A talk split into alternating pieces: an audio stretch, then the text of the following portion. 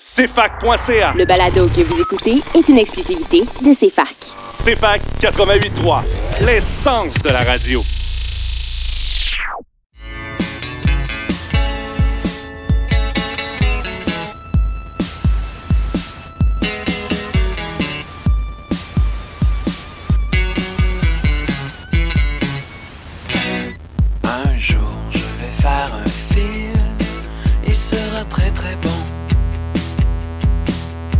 Aura quelques scènes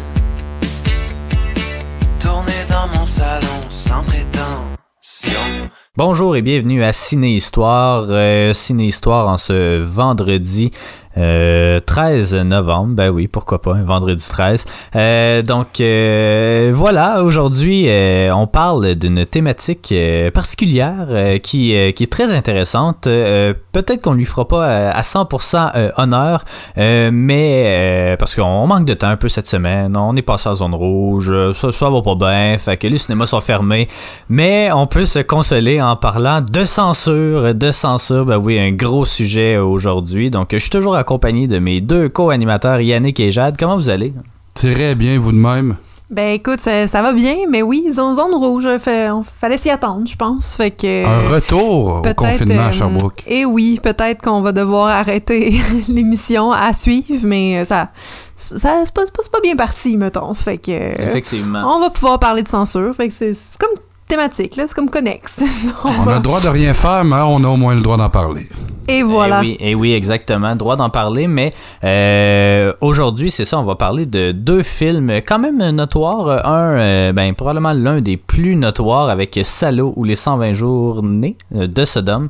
Euh, de. Bon, en tout cas, quoi? Oui, Non, si vous voulez. mais ouais. ça, 120 jours, Non, mais c'est non, c'est journée. c'est Giornat, Giornat ou Giornat, en tout cas. C'est les 120 italien, journées, euh, je pense, de- du Marquis de Sade. là. Il y a- Yannick Sodome. Confirmer éventuellement, mais de Pa- Pier Paolo Pasolini, euh, film italien de 1975 ou 76, dépendamment euh, quand est-ce que vous considérez sa sortie. Oui, Yannick a la réponse. Journée? Oh, journée l'emporte sur jour, c'est pas grave.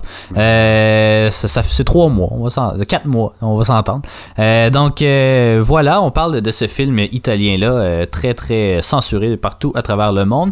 Au Québec, on parle du film La pomme, la queue et les pépins, qui n'a pas été euh, à proprement dit censuré, mais qui, qui, qui aurait dû peut-être. Ouais, ouais, Euh, ouais. On va y revenir en détail. oui, on va revenir en détail sur la pomme, sur la queue, puis sur les pépins, les nombreux pépins En film. détail comme les gros plans là, dans le film ou les ralentis, les. euh, On sera plus subtil que ça, Jade, pour le grand bonheur de tout le monde.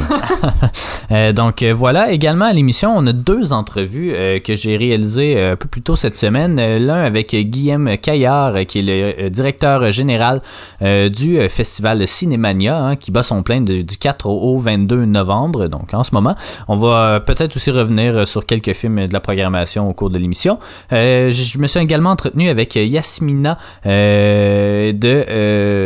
j'ai- malheureusement oublié son nom de famille, mais de, de Cinévert, en fait, qui est une programme, un festival qui traite de documentaires sur l'environnement, sur la transition écologique. Donc, on, a discuté de, de ce beau festival-là qui a lieu évi- évidemment euh, en ligne, comme Cinémania. Donc, euh, voilà, un très beau programme.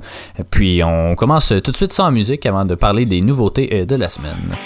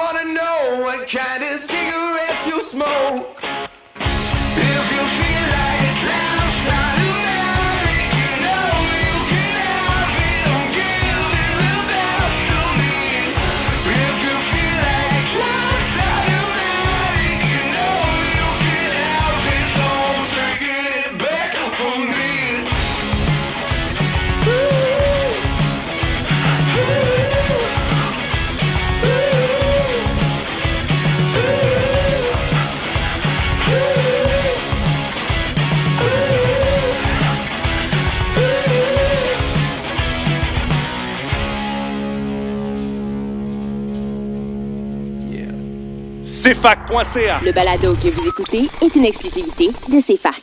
CFAC 88.3. L'essence de la radio.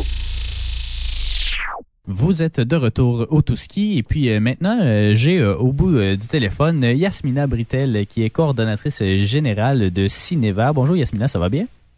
Ça va bien, vous? Très bien, merci. Euh, bon, nos, auditeurs euh, et auditrices savent euh, probablement que je suis un grand fan de cinéma. Cinévert, en fait, c'est une très belle initiative qui n'en est qu'à sa deuxième édition. Pouvez-vous un peu nous expliquer le concept? Oui, en fait, euh, voilà, Cinévert, euh, c'est un, une coproduction de Suco et Funambule Média. Euh, c'est un festival de films documentaires sur l'environnement. Donc, euh, le, le projet se définit vraiment comme un événement à caractère artistique et social. Donc, on veut vraiment favoriser le rayonnement de cinématographique au niveau du documentaire. Puis, à travers les documentaires, on va aborder des enjeux environnementaux d'actualité. Euh, c'est aussi donc euh, c'est par l'intermédiaire du du documentaire qu'on veut favoriser la création d'espaces d'échange, de convergence. Euh, donc on veut vraiment qu'il y ait une, convergence d'actions, d'idées autour euh, de la transition écologique et de l'engagement, et puis inciter les gens à aller plus loin dans leur action citoyenne avec le festival. Puis euh, là, cette, cette édition-là est bel et bien virtuelle. C'est cinq films qui vont être présentés environ un par mois jusqu'au mois de mars, si je ne m'abuse. Quelle thématique avez-vous euh, sélectionné ou avez-vous voulu explorer pour cette édition-là? Ben en fait, euh, donc c'est ça. On a eu euh, une première édition euh, en 2019 qui était en présentiel, et puis euh, on a dû évidemment, comme beaucoup de, de festivals, Ouais. nous réajuster euh, avec l'arrivée de la pandémie, et ça nous a obligés à, à nous orienter en ligne. Donc on a vraiment une projection par mois. Euh, depuis euh, depuis octobre, puis ça va s'échelonner jusqu'au mois de mars euh, 2020, en fait jusqu'à la troisième édition euh, de, de Cinévert.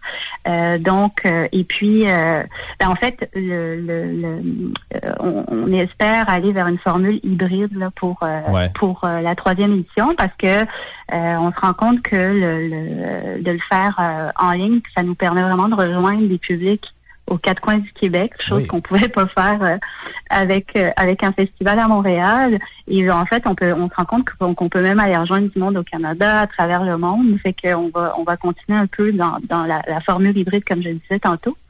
Ouais.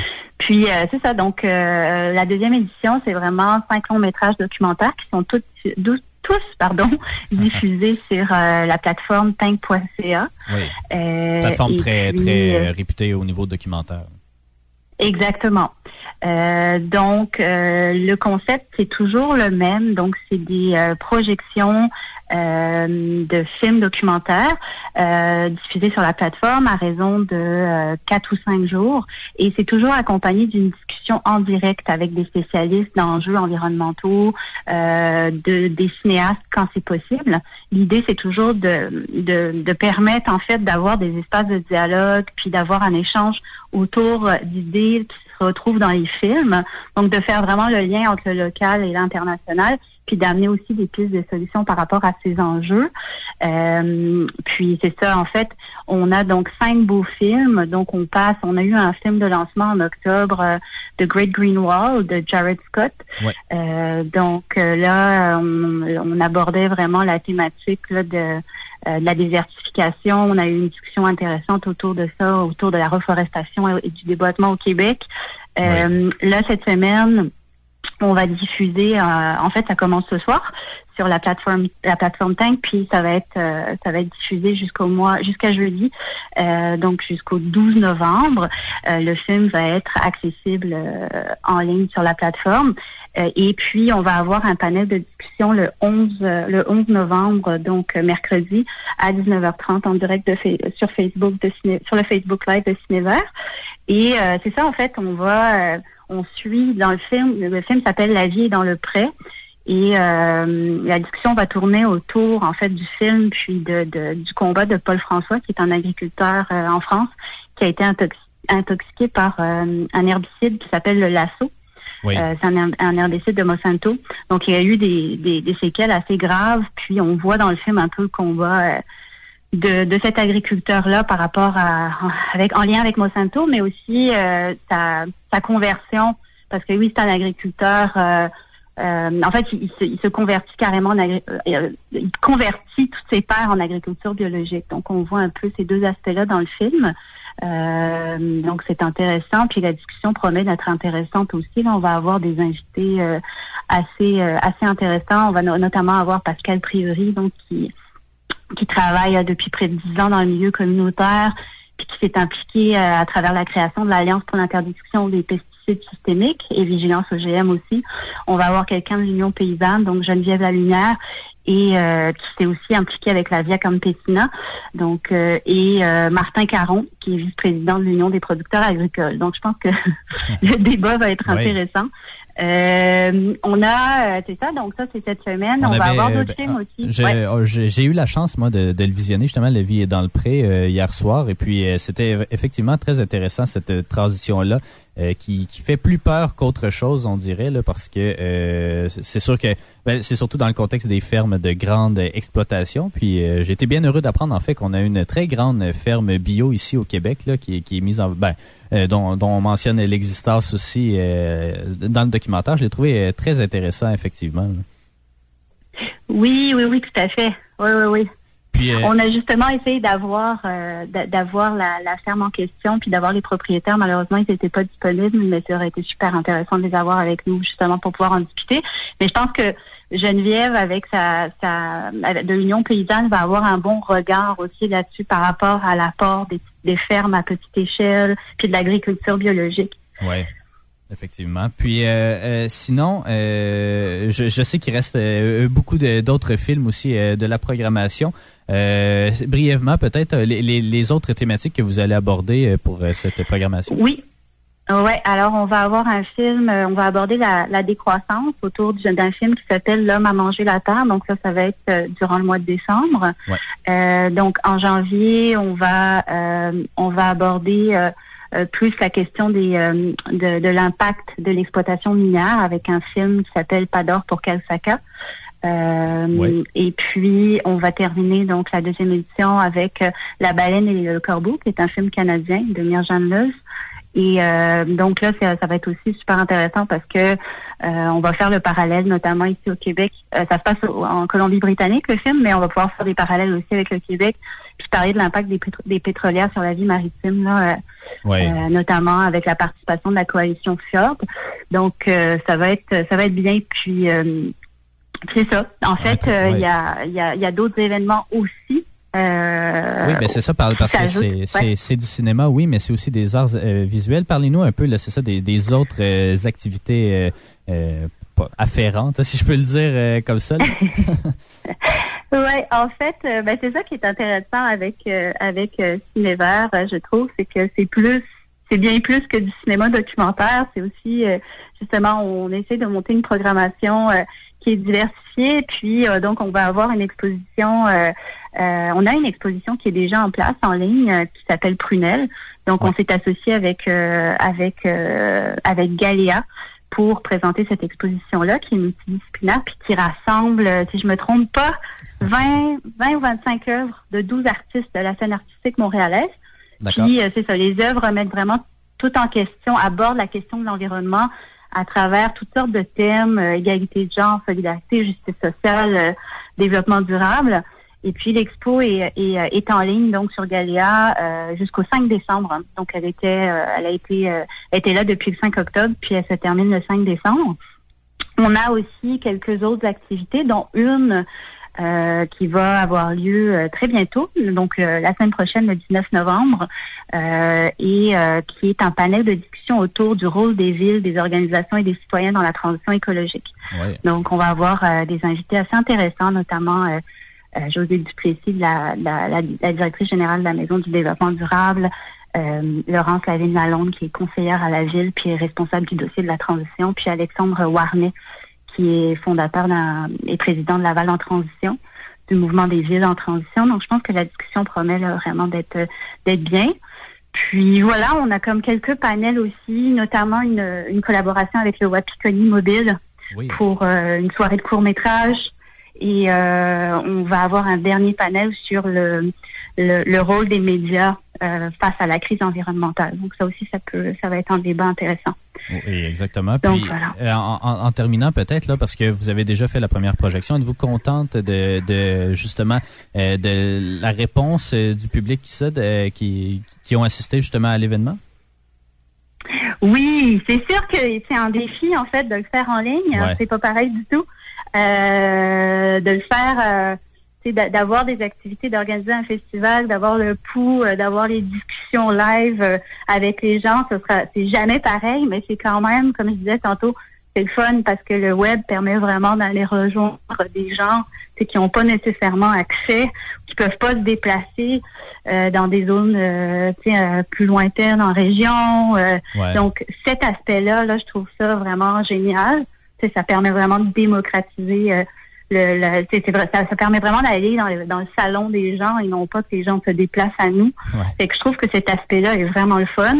Par contre, c'est sûr que on a quand même hâte aussi euh, à ce qu'on puisse Oui. le faire aussi en présentiel. Là. Ça, c'est sûr que ça remplacera jamais ça. Là. Non, effectivement. Puis sauver un peu nos salles de spectacle et de cinéma. Euh, c'est clair. Euh, je vous remercie beaucoup, Yasmina, d'avoir pris le temps de nous parler. Puis on invite évidemment nos auditeurs et auditrices à, à aller visionner gratuitement là, La vie est dans le pré là, sur la page Fa- Facebook, c'est bien ça? Et sur Tank. Exactement. Ouais. Et sur Tank, sur la Par- plateforme Tank. Parfait. Ben, je vous remercie beaucoup. Euh, Nous, on s'en va en musique avec euh, euh, Elisabeth de Jason Bajada et euh, on revient tout CFAC.ca. Le balado que vous écoutez est une exclusivité de CFAC. CFAC 88.3. L'essence de la radio. Vous êtes de retour au Touski et puis euh, maintenant, en, terminant l'émission aujourd'hui, euh, on s'entretient avec euh, Guilhem Caillard, qui est directeur général du festival de cinéma Cinémania, qui se déroule en fait du 4 au 22 euh, novembre. Ben, on est en pleine dedans, donc aujourd'hui. Bonjour Guilhem, ça va bien? Bonjour, ça va très bien, merci. Euh, Parlez-nous un peu, là, euh, cette année, évidemment, Cinémania euh, n'a pas eu d'autre choix que de passer en mode virtuel, ce qui offre des avantages, mais également des inconvénients. Parlez-nous un peu là, des défis euh, qu'a représenté cette année un festival virtuel. Alors, je vous dirais que la- le- les principaux inconvénients viennent dans la préparation. Oui. Dans la préparation, c'est sûr que c'est un peu plus compliqué de mettre en place un festival de, de, de, de ce type, c'est-à-dire un festival totalement euh, numérique, parce qu'il faut convaincre un certain nombre de personnes, et notamment les membres de l'industrie. Oui. Donc ça, euh, c'est peut-être la partie la plus complexe. Mais une fois le festival lancé, je vois finalement de moins en moins d'inconvénients. Bien au contraire, le principal avantage, c'est que pour la première fois de notre histoire, nous sommes capables d'aller chercher des gens à l'extérieur de Montréal. Le Oui. festival se démocratise, euh, va rejoindre des spectateurs un peu partout dans le, dans le, dans le pays, un peu partout euh, au Québec. Euh, chaque année, il y a toujours des gens qui nous disent Ah, j'ai pris des vacances, je viens de euh, Chicoutimi, je viens de Trois-Rivières, je viens de Sherbrooke, j'ai pris une semaine de vacances, je me suis loué une chambre d'hôtel à Montréal. Mais cette fois-ci, ils n'ont pas besoin de se déplacer et en plus, Non. on va chercher de nouvelles personnes en Gaspésie, euh, en Outaouais, dans toute la région de Sherbrooke. Ça, c'est magnifique. Puis, est-ce que c'est euh, une espèce de format hybride? Est-ce que c'est quelque chose que vous pourriez envisager pour les prochaines éditions? Parce que nous aussi, on a un festival de cinéma ici, euh, le Festival Cinéma du Monde de Sherbrooke. Et puis, euh, je m'entretenais justement avec la directrice générale il n'y a pas si longtemps. Puis, elle me disait qu'effectivement, elle aussi, c'était c'était très intéressant de pouvoir rejoindre un certain public qui, euh, habituellement, disons, ne vient pas en salle, mais qu'elle a l'opportunité de l'offrir à la maison, euh, les incite en quelque sorte à, visionner. Est-ce que c'est un format hybride? Pourrait être euh, envisageable pour les prochaines éditions, euh, moyennant qu'on puisse encore se ressem- ressembler dans les salles de cinéma? là? Oui, euh, tout à fait. Tout à fait. C'est quelque chose euh, auquel on réfléchit fortement. Ouais. Après, euh, je vous dirais qu'on est tout, tout début de cette expérience, donc le temps des conclusions n'est pas encore venu. Mhm. Cinémania reste un événement qui, qui a beaucoup à cœur l'expérience humaine, et dès qu'on pourra le refaire, également pour soutenir nos salles de cinéma, euh, Ouais. notre réseau euh, de salles de cinéma qui est très fort et absolument essentiel au Québec, eh bien on le fera. Euh, c'est sûr que le, moi, ce qui m'intéresse dans le numérique, c'est d'aller apporter le festival dans des régions Mhm. où les gens peuvent pas se dépa- déplacer à Montréal. Donc là, euh, il y a quelque chose à faire et l'hybridité, c'est plus à ce niveau qu'elle euh, qu'elle se jouerait, je pense. Ouais. Euh, J'aimerais connaître un peu euh, les difficultés justement de trouver euh, ces films-là pour la programmation, qui est une très belle programmation d'ailleurs. Est-ce que vous avez eu, oui, il y a eu beaucoup de, de personnes à convaincre, disons, des gens de l'industrie, mais est-ce que au niveau de la sélection des films, est-ce que ça a été plus difficile de trouver des films tout simplement, ou si au contraire en raison de, de, tous les délais de sortie de la plupart des films, il y a eu une congestion plutôt, un- un- une très, un- une très grande de votre côté? Il y a une première euh, conclusion, euh, ou en tout cas une première remarque à faire.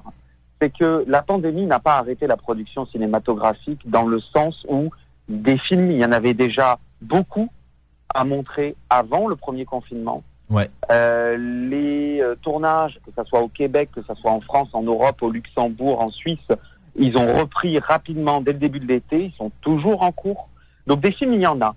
Et ce qui est important, et c'est le mandat de Cinémania, c'est qu'il existe avec eux des créatrices et des créateurs qui ont besoin d'apprendre, de, de faire entendre leur voix. Et euh, dès 2021, ça se pourrait que pour eux, ça soit trop, trop, trop tard. Donc les films, et c'est ça qu'on s'est dit, il faut en parler, il faut continuer à en parler. Oui. Ce cinéma-là différent que nous défendons, il faut continuer à en parler. C'est pour ça que Cinémania a privilégié une plateforme de diffusion en ligne.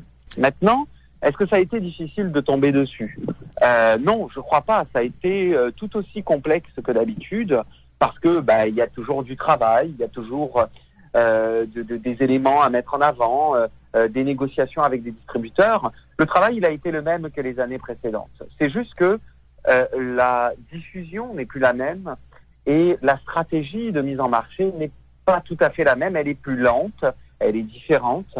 Mais on est là pour préparer, pour continuer à alimenter la machine cinéphilique, si je peux dire ça de cette Ouais. manière. Parce que le plus important, c'est qu'au Québec, les gens continuent, dans cette période compliquée de pandémie, à voir des films francophones différents, un cinéma plus alternatif, un cinéma plus indépendant, euh, un cinéma qui prône l'ouverture, le dialogue entre les cultures, à un moment où on en a particulièrement besoin. Oui, effectivement. Puis on l'a vu euh, durant cet été et même euh, à, à l'automne aussi. Habituellement, c'est une, une grosse période pour les films internationaux. Bon, la course aux Oscars et tout. Puis cette année, c'est vraiment le cinéma français là, qui, qui brille aussi. Euh, ben, c'est sûr que vous, en zone rouge, euh, les, les salles de cinéma sont, sont fermées, mais ici à Sherbrooke, elles ont, elles ont demeuré ouvertes. Et puis on a vu, euh, on a vu plusieurs films francophones justement prendre l'affiche. Donc c'est quand même assez rafraîchissant parce qu'habituellement, ils sont un peu sous l'ombre des grosses productions hollywoodiennes. On sait que Cinémania, évidemment, un festival de cinéma francophone, euh, essaie euh, justement de, mettre en valeur euh, ce cinéma-là. Mais j'aimerais j'aimerais vous entendre en fait sur votre programmation par thématique parce que bon, vous l'avez dit, ça démocratise un peu ici à Sherbrooke. on, commence à en parler de plus en plus de Cinémania, même si on l'entendait toujours. Mais c'était une, sortie, comme vous le disiez. Là, il fallait prendre des vacances. Mais est-ce que c'est la programmation par thématique Est-ce que c'est quelque chose que vous offrez habituellement à chaque année du festival? Non, c'est quelque chose qu'on a mis en place cette année pour euh, davantage accompagner le spectateur. Parfois, je veux dire, on, on s'est tous, hein, on s'est tous trouvés dans la situation où on est assis sur notre canapé euh, devant Netflix Ouais. et on ne sait pas trop euh, quoi choisir. La Cinémania a voulu apporter le spectateur à découvrir euh, la programmation par une entrée thématique, amener le spectateur dans ce sens-là. C'est pour ça, par exemple, qu'on propose un parcours euh, grandes actrices et grands acteurs du cinéma français, dans lequel vous allez pouvoir retrouver Isabelle Adjani, par exemple, Oui. à l'affiche d'un film très fort sur l'Algérie qui s'appelle Sœur, ou encore euh, une autre, Isabelle Huppert, cette Oui. fois-ci, Isabelle Huppert, qui est euh, euh, qui, qui joue le rôle principal d'une comédie euh, très très euh, intéressante qui s'appelle euh, La Daronne, ou alors par exemple Emmanuelle Béard, la grande actrice française Oui. qu'on n'avait pas vue au cinéma depuis huit ans, qui joue dans un film qui s'appelle L'étreinte. Mais on a aussi par exemple le cinéma québécois Oui. euh, qui est très présent. Euh, je m'appelle Humain. En, en ce moment, c'est un documentaire qui joue en ce moment, aujourd'hui et demain à Cinémania, un documentaire absolument magnifique euh, sur la poétesse Inou, Joséphine Bacon, euh, qui, qui a beaucoup d'enseignements euh, de vie, euh, surtout dans des moments aussi difficiles que d'isolement de chacun euh, dans le contexte de la pandémie. Je, je trouve qu'un film comme Je m'appelle Humain apporte beaucoup euh, de leçons. Euh, c'est une grande découverte avec des paysages magnifiques de la côte nord par ailleurs Oui. et aussi euh, ben, la- la- l'importance euh, de, de l'apport l'apport des différentes cultures euh, autochtones euh, à la société euh, québécoise euh, d'aujourd'hui.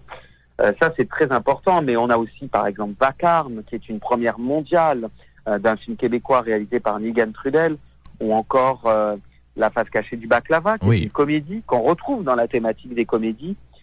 Voilà, euh, c'est important l'entrée thématique aussi parce que bah y a des gens qui se disent j'ai envie de voir des comédies, bah voilà, on leur propose un parcours comédie. Oui, exactement. Je trouve que c'est une très belle initiative du festival. Justement, on parlait de cinéma québécois. Vous rendez hommage cette année à Louis Bélanger, hein, le grand cinéaste derrière euh, Gas Bar Blues et plus récemment aussi Vivre à 100 000 à l'heure. Expliquez-nous un peu euh, ce qui a mené à ce, ce, choix, euh, cette classe euh, des maîtres justement de, de Louis Bélanger. Et puis, euh, justement, en plus, en plus, euh, vous présentez euh, la plupart ou en fait la totalité de ces films sur votre plateforme aussi cette année? Oui, alors euh, sur notre plateforme, on, on a fait un focus notamment sur ces euh, premiers courts-métrages Oui. euh, qui sont finalement très peu vus. Il les a réalisés alors qu'il avait un collectif avec Denis Chouinard. On le connaît, Denis Chouinard, le cinéaste, l'universitaire qui enseigne actuellement à l'UQAM. Oui. Donc quand il était jeune avec Denis Chouinard, ils faisaient ensemble des films. Euh, et ils avaient d'ailleurs appelé leur collectif de production vidéographique les Houblonneurs Unis. Donc on a présenté ces films-là grâce à une collaboration avec la Cinémathèque québécoise. Et ça, c'est complètement inédit. Oui. Euh, ça, c'est incroyable de pouvoir avoir accès à ces films euh, qui ne sont disponibles nulle part. Donc ça, c'est très fort. Euh, mais on a aussi euh, des documentaires, comme par exemple Lozon Lozon, qu'il a Oui. euh, réalisé, euh, également un, un, un film sur le père d'Alexis Martin, hein, donc euh, sur le, journaliste euh, Martin. Euh, voilà. Pourquoi Louis Bélanger? Parce que Louis Bélanger, finalement, c'est un cinéaste qui propose une boîte à outils d'interprétation du Québec d'hier, le Québec politique, social, historique, et par extension le Québec de demain. Quand on voit tous ces films dans un ensemble, on se dit, mon Dieu, ce cinéaste propose de nous aider à comprendre le Québec et vers quoi il s'en va. Donc c'est absolument passionnant. Et euh, en cela, euh, c'est une pierre à l'édifice du grand cinéma francophone international qui est non négligeable et qui est essentiel. Et c'est ça qu'on a voulu rendre hommage parce que Cinémania, c'est un festival qui célèbre la francophonie cinématographique internationale. Oui, exactement. Je terminerai avec une question euh, peut-être un peu crève-cœur pour vous, là, mais vous en avez sûrement euh, visionné euh, de, de nombreux films avant même la tenue du festival. Euh, quel a été votre coup de cœur euh, jusqu'à présent?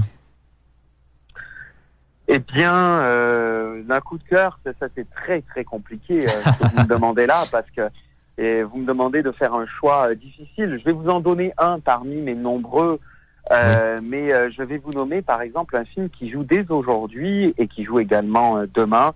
Euh, bref, toute une partie de cette semaine. C'est un premier film réalisé par une jeune cinéaste euh, française qui s'appelle Suzanne Lindon. Elle a, elle avait 18 ans quand elle a mis ça en scène. Euh, elle a désormais 20 ans à peine et elle réalise un film qui s'appelle 16 printemps, qui est d'une fraîcheur inouïe. Euh, c'est toujours un peu cliché de dire ce film est frais, mais alors là, pour le coup, c'est la réalité. Euh, c'est un film euh, d'une légèreté, mais qui, mais qui parle quand même de quelque chose de très important dans la vie d'une jeune personne. Quand on a 16 ans et qu'on tombe amoureux, c'est de suite d'une intensité euh, gigantesque. C'est ça qu'elle raconte. Elle joue, elle réalise, elle monte, elle écrit. Euh, elle a aussi participé au montage. C'est magnifique. Et puis c'est pourquoi je vous nomme celui-ci? Parce que je crois que il faut souligner la relève. Et ça, Oui. c'est un des grands engagements de Cinémania.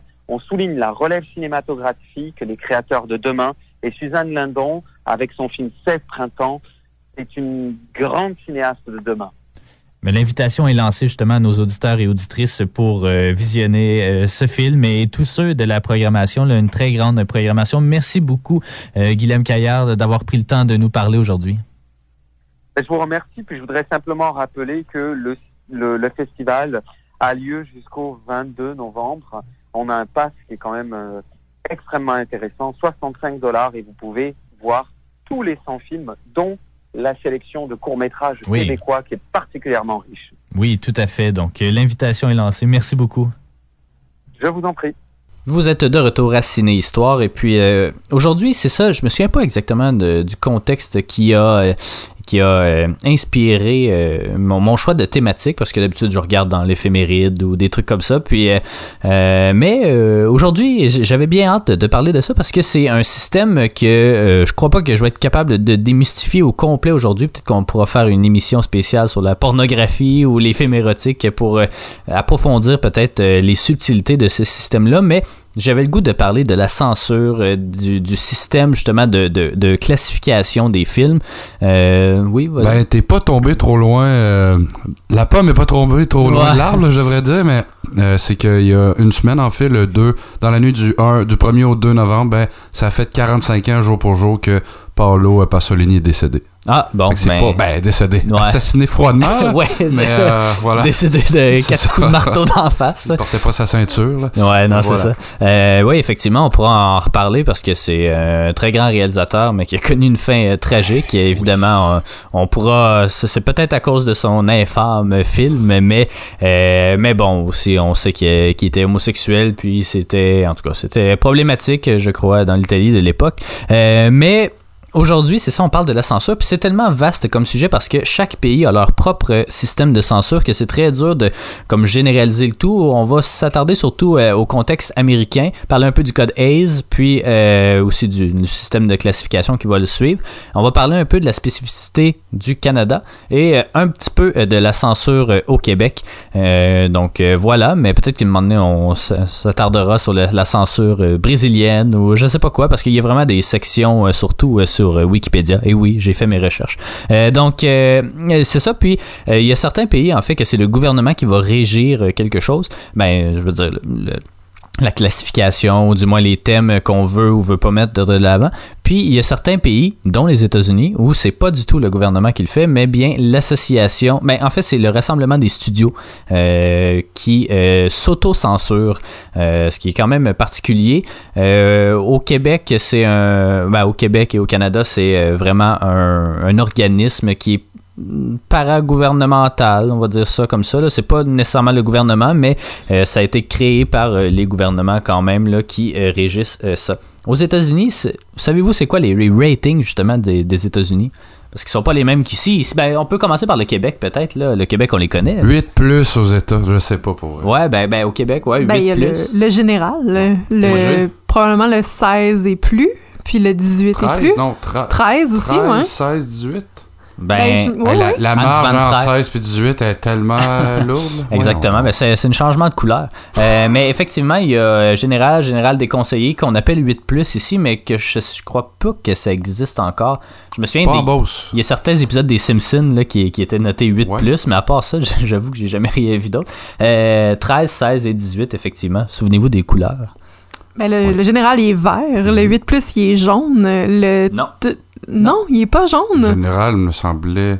Ben, 8 général, plus, il est jaune. général vert, mais... 8 plus, il est jaune. Ben, voyons donc. Le Oui. 13 est jaune. Non. Le 8 plus est Ah. orange. Le 16 est bleu. Le- Et le, le Mauve, 18, ouais. c'est rouge. Ouais, exactement. Ouais, mais moi, mauve. dit 13 bleu. Non, ben là, il y a un 13 est jaune. daltonien dans le studio, là, messieurs. Bon, c'était fuchsia. Euh, donc, euh, ouais, mais non, euh, le orange, c'est vraiment 8 plus, mais c'est ça, on le voit pas. On le voit pas assez souvent, je pense. Euh, au Canada, hein, on parle pas souvent du Canada, mais ils ont aussi leur propre système de rating que tu viens peut-être d'apercevoir, non? Ok. Euh, Il y, y en a seulement trois, en fait. Savez-vous les trouver? Écoute, j'irai avec un général. Oui, général, droit de réplique. Ben, Il y a assurément 18 ans et plus. Je veux dire, j'ai- Le Ça- 18 ça ans et plus. logique, ça le serait 18 ans et logique. plus qui est calqué sur les États-Unis, donc le R, en fait, rated. Rated. Euh, donc, euh, X. voilà. Non, je Ouais, sais pas. Ben non, mais R et le 14A, en fait. Ah. Qui est, euh, voilà. Puis aux qui États-Unis. correspond à quoi? Ben, c'est genre le 13 ans et plus, mais le, le A, j'avoue Mais, que je mais sais c'est pas. 14. Ouais, c'est 14 ans, ouais. C'est vraiment particulier à chacun des. Puis euh, les spécificités, les, les spécificités du Canada sont quand même assez particulières aussi. Euh, ça démontre tout notre confédéralisme. Est-ce qu'on serait plus mature au Québec pour avoir un 13 ans? Écoute, je te garde des surprises. Euh, Nous, on a des cégeps au moins. Puis aux, États-Unis, c'est évidemment plus compliqué. Euh, aux États-Unis, il y a le G Il y a le PG, donc euh, qui est essentiellement le 8 ans et plus. Il y a le PG-13 qui est le 13 ans. Il y a aussi le 12 et le 12A. Je- J'avoue que je sais pas exactement ce que ça représente. Il y a le 15 et il y a le 18 ou le 18R dans le fond. C'est pas un film, ça, L'amour avec un grand 12A? Écoute, euh, ça doit être une taille de jeans en quelque part. Euh, donc, euh, si on parle un peu là, euh, du système aux, États-Unis qui est quand même vraiment plus complexe, mais beaucoup mieux documenté, c'est un processus volontaire, puis euh, les dans le fond, sont issus par la Motion Picture Association euh, à travers euh, la Classification and Rating Administration, ou la CARA. Euh, le système a été établi en 1968, mais la plus récente version date de 1990. Ça devait être justement la mise à jour pour ajouter le 12 puis le 12A. Euh, et puis, ce, ce- ce système de rating-là se transpose aussi dans les bandes annonces, parce qu'on sait tous la fameuse bande annonce qui ouvre avec une, euh, image verte qui nous dit Ah, tel film a été approuvé. Ben, c'est, ça veut dire que c'est un film qui est pour tous les âges. Alors qu'il existe aussi d'autres types de bandes que la verte, mais on les voit pas souvent. Il existe aussi la jaune et la rouge. Euh, la jaune, on l'a très rarement vue parce qu'elle a été instaurée en 2007. Puis C'est euh, à peu près ça, le- les PG-13, mais il n'y a pas personne qui a accepté de comme les, les utiliser, sauf Rob Zombie dans Halloween, euh, je sais pas lequel, là, Halloween en 2007, je pense, qui lui a accepté, mais effectivement, le jaune, on l'a jamais vraiment vu. Puis le 18, en euh, pas le 18, mais le rouge, qu'on voit des fois dans des comédies, par exemple Seth Rogen ou des, des trucs comme ça que, que je me souviens. South Park? Ben, ouais, South Park aussi. euh, je pense même Deadpool. Euh, on pourrait penser, ben oui, c'est les films 18 ans et plus, mais c'est aussi les films qui ne sont pas approuvés par ce système-là. Donc, euh, qu'on rate X en fait, qui sont juste pas, euh, pas, pas notés jusqu'à présent. Donc, euh, observez ça dans vos prochaines bandes annonces. Ce système-là est arrivé justement à l'initiative de Jack Valenti, qui était le président de la Motion Picture euh, Academy of America.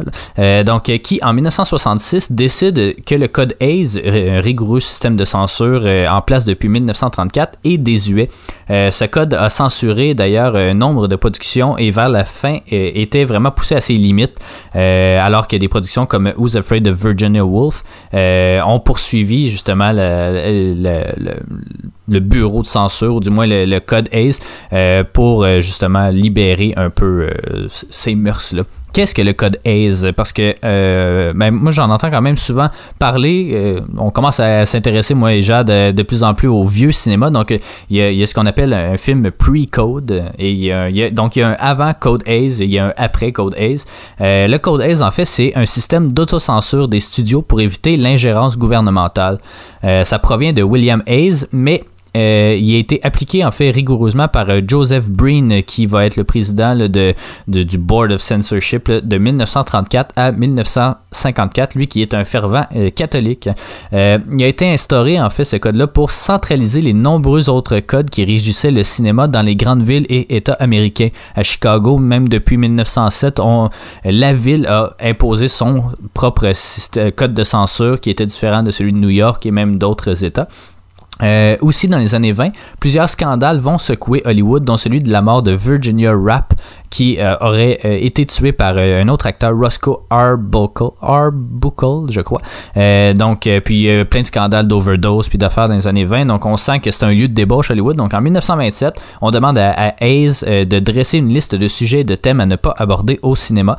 Avant 1934, on pouvait aller quand même loin dans la nudité, notamment dans un film qui s'appelle Tar- Tarzan and, euh, her, and His Mate ou quelque chose comme ça, où là, on voit une femme se baigner complètement nue euh, dans l'eau avec Tarzan aussi.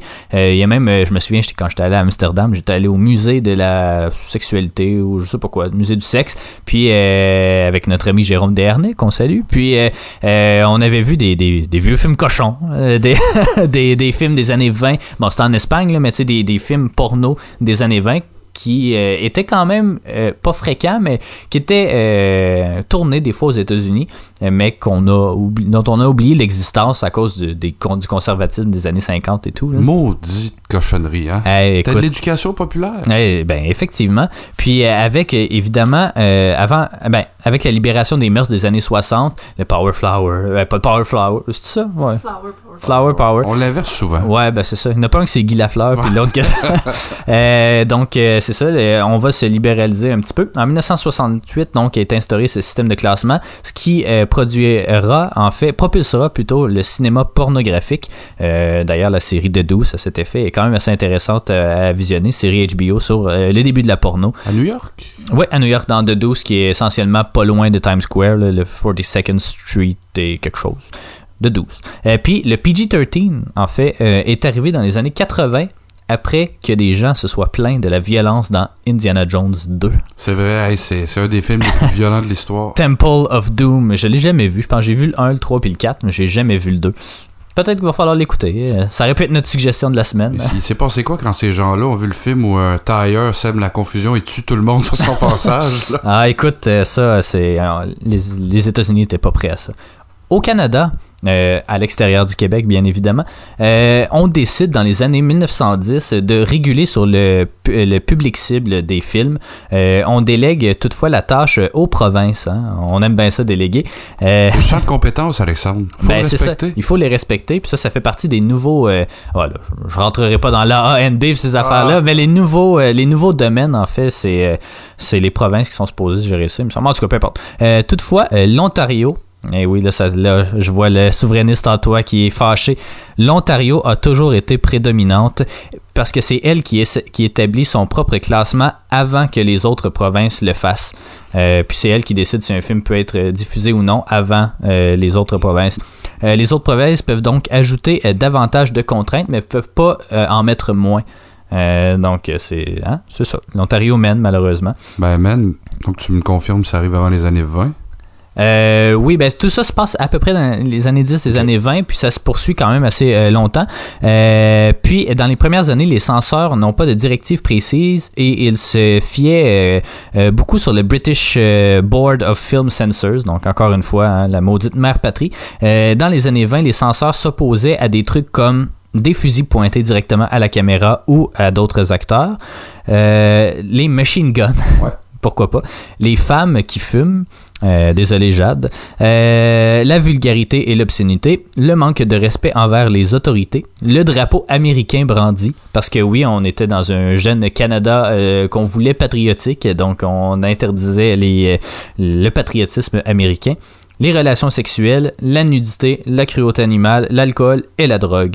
Euh, puis l'idée de la classification va arriver en 1953 au sein de six provinces, puis le Manitoba est la première euh, à imposer seulement le système de classification parce que pendant plusieurs années, il va avoir à la fois le système de classification et le, bureau de la censure qui vont euh, à, la fois réguler justement les, les- films. Alors que les... puis c'est ça. Euh, au Québec, euh, bref historique, très bref historique, parce qu'il y a un livre de Yves Levert d'ailleurs, Ben je pense, oui, sur la censure. la Anastasie ou la censure au Québec. Ouais, exactement. Euh, Peut-être qu'on pourra euh, parler une émission plus précisément sur la censure au Québec, mais au début, il y a un bureau de la censure euh, au Québec, donc qui est réputé comme particulièrement sévère. Euh, le bureau se réunit, visionne le film, puis propose ses recommandations sur les scènes à retirer au besoin. Puis il y a un technicien avec eux qui est là pour couper littéralement la bobine, puis enlever les scènes qu'il faut. Puis après ça, il y a le, le, le, le stamp, le, je sais pas, le, le, le sceau, voilà. On l'officialise. Exactement. Euh, puis euh, dans ses débuts, on prohibait des centaines de films par, par année, mais en 1960, on n'en compte qu'une douzaine de prohibés.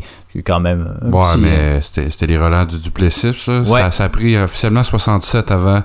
Ouais. Qui est. euh, ben, en tout cas, je vais te je veux pas Non, non, mais vas-y, vas-y. ouais. Ben, c'est ça, tu sais, Ben, c'est- 67, on va passer la loi finalement qui va créer euh, euh, le, le bureau de surveillance du cinéma. Ça s'appelait juste le bureau de la censure, mais euh, sous Duplessis, ça s'appelait juste euh, censure parce qu'il n'y avait rien qui passait. C'est- Cadenas. C'est le- Les Enfants du Paradis, je crois, un film français qui est en fait d'une beauté sublime, mais parce qu'on voit un coude ou un mollet dans le film. Ah! Ça jouera pas dans la province de Québec, qui est, Exactement. il avait dit le chef. Eh oui. Mais, euh, ben oui, euh, ça a pris quand même du temps, puis tu t'avais bien fait de le mentionner, l'Ontario nous dormait le pion. Pas rien qu'à peu près. Non, effectivement. Puis en 1983, en fait, euh, au Québec, euh, c'est là que la régie du cinéma va devenir l'organisme qui vient réguler tout ça, puis qui, qui impose justement le, le- ce qu'on voit à TQS et autres postes pour ceux qui ont encore euh, le câble. QS. Donc euh, voilà, on va aller en musique, puis après ça, Jade a un semi-quiz à nous. Ben, un quiz quand même, là. Elle va nous en apprendre un peu plus sur les films notoires. Vous êtes de retour à Ciné Histoire, et puis maintenant, c'est le temps de parler de La pomme, la queue et les pépins, un film qui est coté 7 par Mediafilm, donc euh, un des pires films selon eux, selon eux pardon, un film de Claude Fournier, euh, le notoire Claude Ah Fournier. oui, le jumeau de Guy Fournier. Eh oui, exactement. C'est lequel là, qui, qui, aime, ça, qui aime faire caca? C'est Guy Fournier. Ah, justement. bon. on, on est dans, on est dans la bonne soirée pour en parler. Ouais, hein. effectivement, une journée de merde, on est Ben, en zone rouge, ça va pas bien. Euh, Yannick, parle-nous un peu de, de ce film-là, que c'était pas ton premier visionnement, toi, là. là. Non, mais en fait, averti. c'est ça. Moi, euh, comme Jade, je les vois toujours deux fois et demi, les films. mais, euh, non, mais je l'avais vu euh, pour une première fois il y a, il y a presque dix ans, là, sur un site très louche à l'époque. Un site qui fait la promotion de pas grand-chose de bien, mais Les VTT. Oui, voilà, les VTT et le magazine euh, très, très en vue de Québec qu'on n'aimera pas. Mais, euh, euh, film ouf, difficile à décrire, mais qui, est, qui, est, qui est pas à prendre avec beaucoup de sérieux. C'est une comédie pseudo... Comédie érotique. Érotique vulgaire, c'est très, Ouais, très ouais, vulgaire. On est, on est Premier degré. Premier degré. On est, on est moins dans le film érotique euh, sensuel que le film. euh, on est plus dans l'é- l'érotisme cru et euh, de mauvais goût là. C'est Ouais, ça ouais, que c'était. On est dans l'époque du ressac là. Après les les films qui parlent de la libéralisation ou la libération pardon sexuelle la- des femmes au Québec. Parce que là c'est un film évidemment exagéré. Mais donc ça raconte l'histoire hein, d'un bon bonhomme joué par Donald Lautrec qui n'arrive pas à bander donc euh, des graves problèmes érectiles la veille de son mariage. Mais pas la veille, pas- depuis son mariage. ben, depuis son mariage, mais c'est ça. euh, Parce que la veille, ça marchait. là. ben, ça marchait, mais en fait, il, il a pas pu le tester avec sa compagne, mais euh, il a pu le tester avec plein d'autres femmes, c'est ça. Mais c'est ça, il, il n'arrive pas finalement à, à faire lever le party, comme on, on, on le dit. Et euh, se succède en fait une, une pléiade de, de personnages tout autant de tout aussi de mauvais goût là. Euh, Tigus et Timous là, euh, Roméo Pérus et Réal Bellampère là. Ouais. Euh, Ro- c'est ça, ouais, Réal Ouais, Bélan, ouais. Euh, les deux qui se relancent dans un concours de rod de pète puis de vulgarité lève alors que Janine Suto euh, a le toupette qui frise d'après moi dans, dans la chambre à coucher. Mais euh, ben, le film pour, pour avoir été analysé et pour avoir été bien, bien sûr critiqué à l'époque ben euh, présente quand même une allégorie euh, du Québec face au Canada qui est pas capable de, de, de, de prendre son destin en main, qui est, qui est pas capable finalement de, de bander. Là. C'est, c'est littéralement une allégorie qui est utilisée dans le film alors qu'on voit plusieurs représentations du Canada, des drapeaux, la face de Trudeau revient Ouais. euh, souvent. Mais c'était, c'était le propre de, de Claude Fournier. Il l'utilisait aussi dans Deux femmes en or en 70 où ben, premièrement on voit Pierre euh, le Trudeau se moucher à l'autostade et euh, à un certain moment Monique Mercure crache sur Pierre le Trudeau. Donc euh, Fournier n'était peut-être pas l'indépendantiste le plus affirmé par euh, justement ce- ces, films euh, sur, sur- sur la quête du pays, sur l'indépendance bien parlée, bien démontrée. Plutôt, il faisait assez gras, mais euh, c'est ça, on est dans le ressac, puis on est, on est dans une époque où on, on sait plus, là, on s'en vient vers la, la- la prise du pouvoir du PQ en 76. Là, le film sort en 74, mais euh, à l'époque, c'est mal vu parce que tu le disais en introduction euh, d'émission, donc le, le bureau de la censure permet finalement qu'on voit des fesses, des seins, des revolvers dans les films québécois à partir de 1967. Euh, mais euh, il y a il y a une, une certaine censure qui arrive aussi en 70 avec l'ONF parce que on sait que beaucoup de réalisateurs québécois, bon, indépendantistes, font leur classe à l'ONF. À un moment donné, quand je crois Sidney Newman prend le poste à l'ONF, décide qu'il euh, coupe les films québécois et euh, les budgets, ben, euh, les Québécois font comme, hey, euh, on va se les faire nous-mêmes nos films, puis on va rire du Canada. Puis c'est pas mal ça qui se passe Ah ouais. tout le long du film. C'est assez gras. Euh, c'est j'ai ri jaune à certains égards parce que Jade euh, avec euh, avec euh, c'est normal, elle s'endormait puis je la comprends là, mais c'est c'est pas un grand film. Mais je, je m'endormais pas parce que c'était plate nécessairement, juste parce qu'il était tard. Parce qu'on fait tout le temps ça, regarder des Ouais. films tard ensemble, puis euh, Ben, ça, m'arrive souvent. Même si on l'avait regardé à 3 heures l'après-midi, je ne crois Mais, pas que l'effet aurait été euh, c- ce que j'ai plus ressenti dans ce film-là, c'est euh, à quel point ça vieillit mal. Ben oui. mais pas, euh, pas tant au niveau de la qualité, mais plus au niveau du propos. Je, je trouve que où est-ce qu'on est rendu aujourd'hui, c'est comme c'est bizarre de retourner en arrière tant que ça, comme Ouais. puis tu sais les femmes ont une place dégueulasse dans ce Oh, film-là. Euh, Ça passerait plus aujourd'hui, non, non, non, ben non, absolument pas, mon Dieu, j'espère. Puis euh, c'est c'est c'est vulgaire, c'est cru, puis j'ai pas vraiment de la misère avec ça en général, mais je trouvais que c'était juste de mauvais goût en fait. Puis euh, le, le ça, set de Mediafilm, je le comprends, tu sais, c'est- puis en plus on l'avait pas en super belle qualité là, il était euh, il était ordinaire au Ben, niveau du on l'a euh, loué sur iTunes, mais c'est juste que la restauration Non. n'est pas, euh, Ben, c'est pas la restauration en tant que telle. Je crois que c'est surtout à la base qui avait été mal capté, mal filmé. Ouais. Euh, c'est c'est- c'est pas d'une très grande qualité tout court. euh, L'esthétisme du film n'est pas très belle non plus. C'est pas. Je pense que c'est le pire film de Claude Fournier, sans me tromper. Euh, il en est pas fier non plus. D'ailleurs, Guy, son frère, avait fait une chronique il y a euh, trois semaines euh, pour la série Les Mecs. Je sais pas si vous en avez Ouais, entendu ouais. parler. Où il comparait. Exactement, où il comparait finalement le fait que Radio-Canada, par sa plateforme Tout.tv, laisse une série un peu poche de même par les dialogues un peu macho. Mais il se dit, ben, Colin, euh, le film de mon frère jumeau a pas passé à Radio-Can, pourquoi une série minable de même? Même lui disait que le film de son frère qui était poche, n'aurait pas sa place aujourd'hui. Donc, c'est, ça peut dire que ouais, 46 ans après la sortie. Puis, euh, à, noter que, euh, on parle de censure mais pour le film, c'est que, à l'époque, le jour de sa sortie, euh, il y, y a une notice qui est envoyée en fait au, au diffuseur de la, la province, au cinéma, où on hésite à le présenter. Il va être présenté dans certaines salles, certaines salles le présenteront pas. Et à la place de ce film, de ce film-là, on va présenter La Bonzesse, qui est un film érotique français, film très cochon de François Jouffa, où finalement la- le personnage principal euh, est peut-être pas mieux que dans le film. là. C'est une femme qui est avide d'aventures sexuelles qui décide de devenir une nonne birmane. là, finalement. une histoire impossible, mais, mais c'est ça. Et euh, à noter aussi que Donald Lautrec, finalement, Ouais. dont on devait voir euh, la queue, hein, la pomme, la queue et le papin, euh, à la- sur la scène finale, ben, euh, a ca- catégoriquement refusé à la dernière minute parce qu'il s'est dit, ben là, ça va ruiner ma carrière littéralement. Ouais. Parce que Donald Lautrec animait, euh, je crois encore à l'époque, ou juste avant, Jeunesse d'aujourd'hui, où il recevait des jeunes talents et des enfants à la ben, télévision. c'est comme être prostitué puis travailler dans un CPE finalement. Ouais, ouais, Jeanne fait des bons liens on avec en, a, on en a entendu parler, mais C'est à cause de ça qu'on tombe en zone rouge.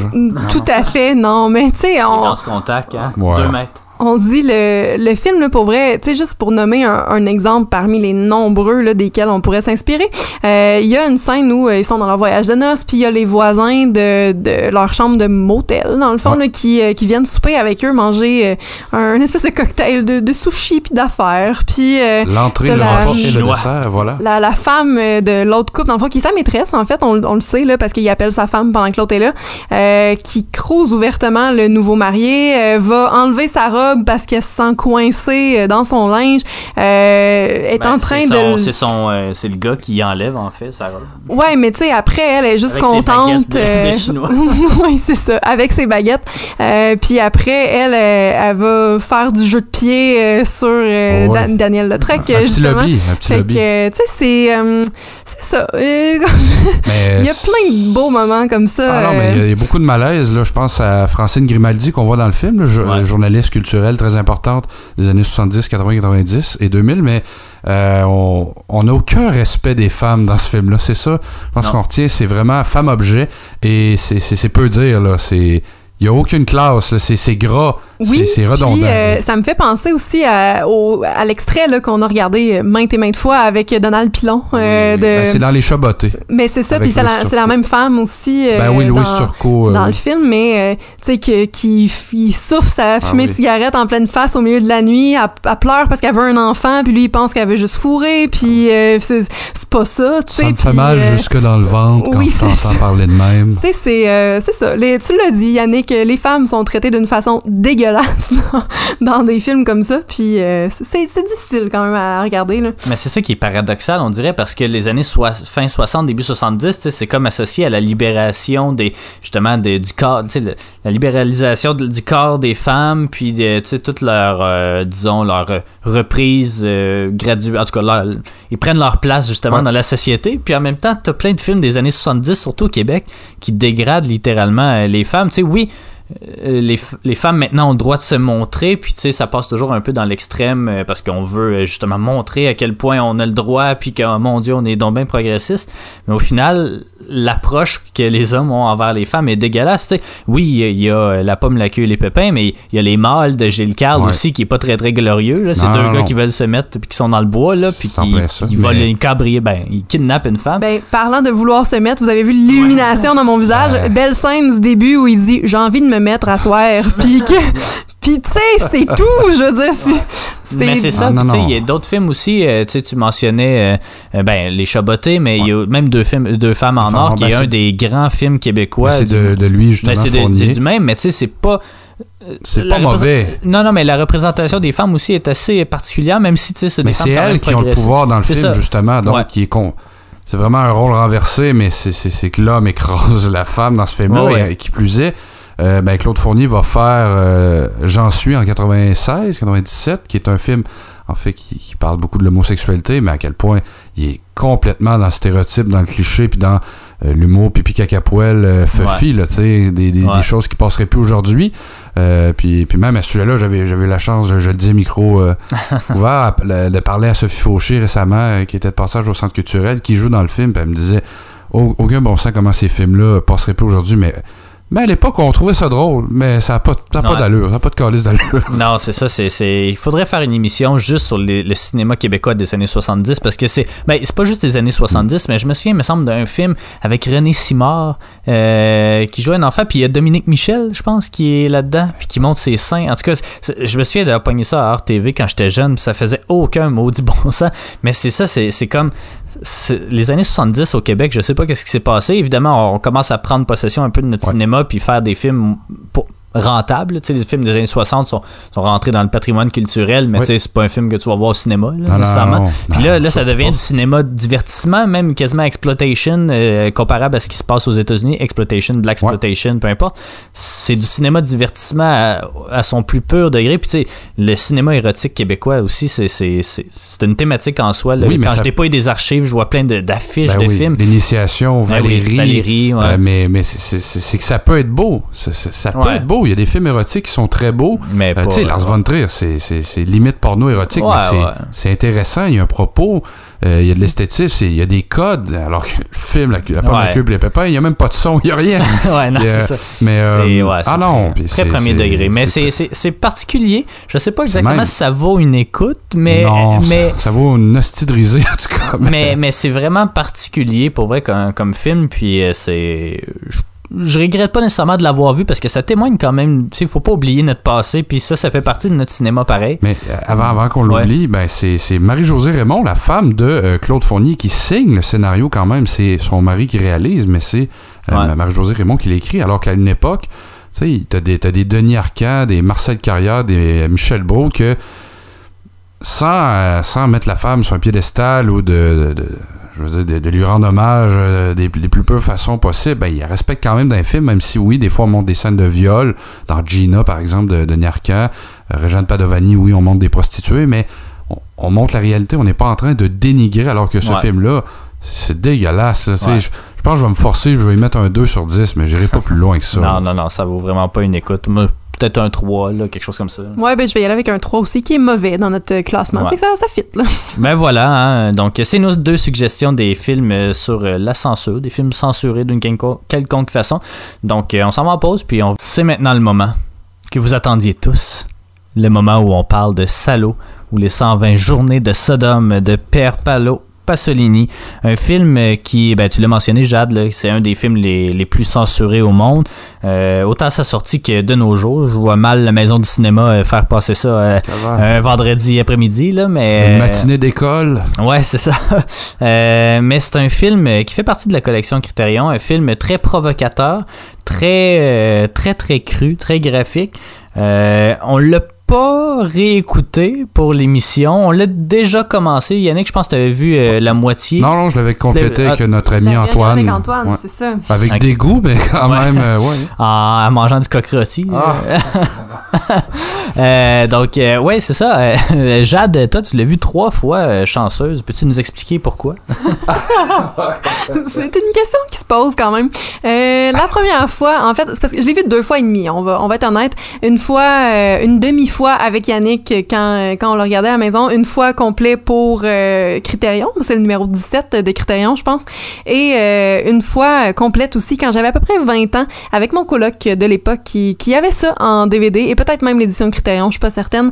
Euh, mais Alex, que je salue au passage, qui, euh, qui aime le cinéma, ben, je dirais peut-être élitiste ou tu sais comme Alex aime la culture en général donc euh, j'ai découvert quand même beaucoup de cinéma beaucoup de musique euh, avec lui euh, mis à part euh, plein d'autres belles affaires euh, qu'on qu'on a découvert qui étaient peut-être moins dignes de mention mais euh, On en apprend-tu des affaires à cette mais, émission-là? ah, écoute, mais c'est ça. Fait qu'on a regardé ça ensemble, puis j'étais euh, bien choquée du haut de mes 19 ans et de mes petits yeux purs à, ce- à cette époque-là. Fait que c'est, euh, voilà, les raisons qui ont mené à ça. Toi, Yannick, comment t'as trouvé ça, là? Ben écoute, euh, je l'ai vu à 27 ans et j'avais à peu près les yeux purs comme Jade. J'étais aussi chaste qu'elle la première fois. Euh, bon, ça m'a pris à peu près trois semaines de m'en remettre. Là. Bon, c'est vrai que c'était une grosse brosse à l'époque. là, ouais, mais- ça. Non, mais franchement, c'est. Moi, j'ai aimé le film, malgré ce qu'il comporte, parce que c'est vrai que c'est d'une réalité très froide et très crue. Mais euh, c'est quand même évocateur d'une certaine réalité à l'époque en Italie, là, je pense. Ouais. Je crois pas que, peut-être tout ce qui est mentionné dans le film est arrivé, mais euh, certaines reproductions me semblent assez véridiques, notamment au niveau de la torture, l'exploitation sexuelle. Ben, ça date pas d'hier, c'est pas l'Italie qui a inventé Non. ça. Mais euh, non, j'ai aimé ça, euh, mais euh, c'est certain que t'écoutes pas ça, bon, ben, avec des gens euh, qui n'ont pas l'âge de ou la maturité de pouvoir juger du film et du contexte peut-être, mais euh, c'est quand même un grand film. Puis, euh, ben, juste du fait que tu sais, Pasolini a été assassiné pour ça, c'est euh, Pas pour ça officiellement. Ben, mais pour, pour l'ensemble ouais, de son œuvre probablement. Il est de- mort quelques semaines avant la première du film à Paris, Ouais. si je Ben, ne m'abuse. il, il était, il était homosexuel affiché dans un, dans un pays très tiraillé à l'époque entre l'extrême droite et l'extrême gauche, donc c'était Mais c'est euh, son amant d'un soir qui l'a- qui l'aurait Ah ouais? assassiné, ou en tout cas peut-être Un une, des théories qui existent. euh, dans le fond, un, une espèce de prostituée qui avait embauché pour la nuit. Puis finalement, c'est lui qui l'aurait euh, qui aurait dit de, de le rencontrer quelque part le lendemain ou peu importe. Puis euh, quand, quand ils se sont rencontrés là. Puis il y avait aussi euh, des bobines du film qui avaient été volées euh, Ah. comme en espèce de rançon dans le fond. Puis là, il fallait qu'il aille les récupérer. Puis il s'est fait euh, littéralement rouler dessus euh, par une auto. Euh, Peut-être un petit peu Antichrist style. là. Euh, Ça, ça a pas dû être plaisant. Ouais, il me semble que c'est ça, c'est parti génital mutilé, tout le, le kit, là, c'était... Ouais, c'est brutal pour avoir son 4%. euh, quand Oui, même. oui, on espère que la mort est arrivée avant la mutilation, mais bon. euh, euh, mais euh, c'est c'est très particulier. C'est le genre de film qu'on aime ou qu'on déteste complètement. Pour ma part, moi, j'ai vraiment aimé. C'est euh, c'est- c'est c'est de valeur à dire, là, mais tu sais, il y a vraiment. Je suis pas quelqu'un qui se choque, qui est vraiment choqué par des images, là, même des images très crues, tu du sang, des, des, des trucs. euh, En tout cas, moi, c'est pas des choses qui me choquent nécessairement. J'ai acheté l'édition Criterion quand je suis allé à Sundance, euh, puis euh, aux États-Unis, les Criterions sont vendus justement d'un Walmart puis d'un Target, là, fait que c'est un, un autre monde. Mais c'est un film que je voulais absolument me procurer parce que parce que J'adore les films provocateurs, j'adore les films qui justement qui sont notoires parce que parce que souvent un film fait pas juste provoquer pour provoquer, il y a toujours une raison, surtout quand c'est Pierre Paolo Pasolini. Ben oui. C'est Rob Zombie, mettons, je m'attends pas nécessairement au même niveau d'analyse, mais ici on a quelqu'un qui euh, venait de faire en plus la trilogie de la vie, euh, trois films euh, de- des années 70, je crois du début des années 70, puis là celui-là était supposé être le premier d'une trilogie de la mort qui s'est soldé par la mort littéralement du réalisateur. Mais c'est ça, tu, tu le mentionnais, oui, il y, a, il y a plusieurs temporalités dans le film que je trouve vraiment très intéressantes, euh, no- notamment évidemment la temporalité 1975, la, la sortie du film où là on est à la fin des 30 glorieuses, tu le mentionnes, une Italie, même une Europe déchirée entre la gauche, ben, l'extrême gauche et l'extrême droite, mais également euh, c'est ça, la désillusion qui, en, qui, qui vient avec euh, la crise économique euh, qui vient avec euh, la guerre froide, euh, avec un contexte quand même assez lourd qui contraste avec les années 50 et 60 pas nécessairement frivole, mais tu sais, de, de reconstruction, puis de, de, de l'Europe, évidemment, qui a été dé- détruite pendant Ben la Deuxième Guerre Très mondiale. polarisé, tu sais, d'un bloc de. Un bloc à droite, un bloc à, un bloc à gauche, là. Ouais, exactement. Il y a aussi la temporalité des années 40, évidemment, parce que ça fait le titre fait référence à la République de Salo, euh, qui est la République en fait de Mussolini, euh, qui s'est fait dans le nord de l'Italie. 43? Ouais, 43-45, quelque chose comme ça. Euh, une république dont on connaît très peu, très mystérieuse, mais dont on raconte qu'il y aurait eu des sévices sexuels, des, de la torture, beaucoup de gens. Pasolini est ou son frère en fait a été euh, tué euh, durant ce- ce- cette époque-là. Euh, puis il y a évidemment un peu un parallèle entre la sortie du roman du Marquis de Sade et la sortie de celui-là, parce que évidemment le Marquis de Sade c'est quand même un, auteur assez notoire dans les quoi 18e siècle je pense le 1700 quelque chose Euh, quand il écrit ça évidemment on, le connaît là, le marquis de Sade c'est lui qui écrit avec ses excréments sur les murs de sa prison puis il écrit beaucoup de, de trucs très crus très très sexuels euh, et on racontait même que c'est lui il, il- il mettait en mots ce qu'on ne devait pas lire puis on raconte de Pasolini qui a mis en image ce qu'on ne devait pas voir C'est évocateur, Euh, c'est puissant quand même. C'est c'est très puissant, effectivement. Donc, il y a ces trois temporalités-là qui se côtoient à travers une descente aux enfers digne de Dante, en fait, de, de ben, Dante Ferretti. Non, pas Dante Ferretti, mais en tout cas. euh, Oui, ben oui, oui, non, Dante, c'est euh, les, cercles, euh, puis il y en a, euh, ben non, c'est ça, c'est Dante, non, mais c'est une représentation, c'est clairement pas Dan Brown non plus, mais Non, non, euh, non, c'est Dan- oui, je sais, non, c'est parce que Dan Brown le fait dans un de, Yannick. de ses euh, de ses romans, mais On en fait c'est la non.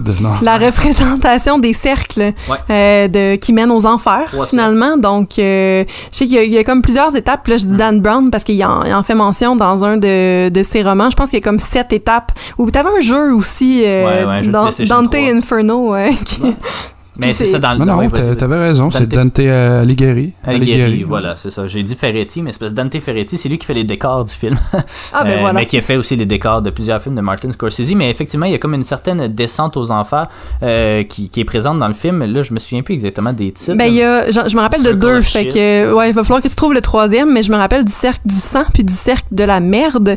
Euh, il en reste un, mais euh, c'est probablement sexe, là, ou sodomie, ou comme, Ouais, c'est parce souviens pas. Je sais pas. Parce que euh, je pense qu'on commence euh, justement, sang c'est le dernier, merde c'est le deuxième, puis le, le premier, il me semble que c'est plus justement au niveau des crimes sexuels, parce que c'est là où ils sont tout le temps tout nus, puis c'est plus parce que le, le film est divisé justement dans ces trois cercles-là. Euh, chacune des parties est plus concentrée sur le, le titre finalement. Euh, donc, euh, ben, vous pouvez vous y attendre. Le cercle du sang, c'est des, des grosses, grosses tortures physiques où on brûle des organes génitaux, on va crever des yeux, on va faire bien des belles affaires. Cercle de la merde, ben, c'est ça. C'est son nom l'indique. On mange ça à tous les repas, puis euh, c'est un, c'est un peu le but. Puis euh, le, le premier, je pense que c'est ça, c'était plus au niveau euh, du sexe simple, là, mais, mais simple, mais déviant, là, euh, où il y a beaucoup de sodomie. Ouais. Puis euh, de- de- des contes, c'est vraiment particulier là, parce qu'on on kidnappe essentiellement neuf hommes, neuf femmes, on les met dans un manoir qui est contrôlé par par quatre personnes qui euh, possèdent des noms, euh, tu sais, le duc, euh, l'évêque, en tout cas les, les noms des des, euh, des mais chancelier aussi. Ouais, chancelier, pense. mais les institutions en fait italiennes à l'époque, l'autorité italienne qui provenait de ces quatre personnes-là. Euh, il y a aussi quatre femmes qui les accompagnent, qui eux racontent euh, leur expérience de viol. De, Ouais. En tout cas, c'est très très particulier comme film.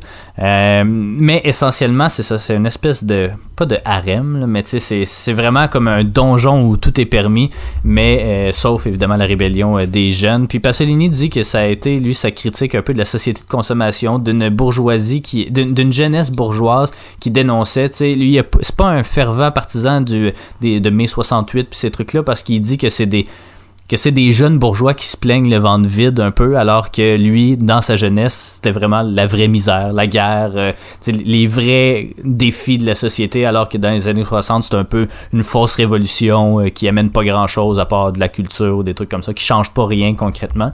Euh, mais moi, ce que... Une fois, je crois que c'est un film qui mérite d'être vu plus qu'une fois.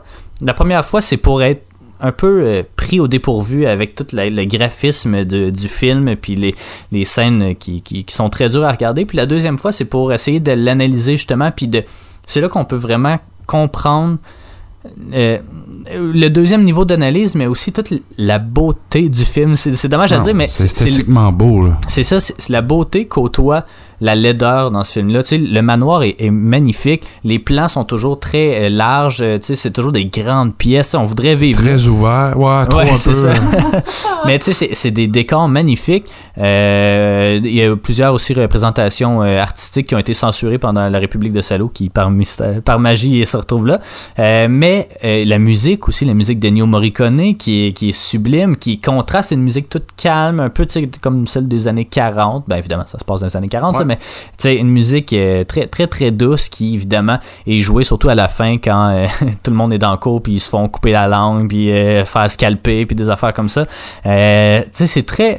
C'est un film de contraste, mais qui est tellement beau dans sa laideur. En tout cas, moi, moi c'est un film que j'ai adoré, c'est un, mais je suis pas déçu de mon achat, pour vrai. Là. Mais Alors, quelle note tu lui donnerais?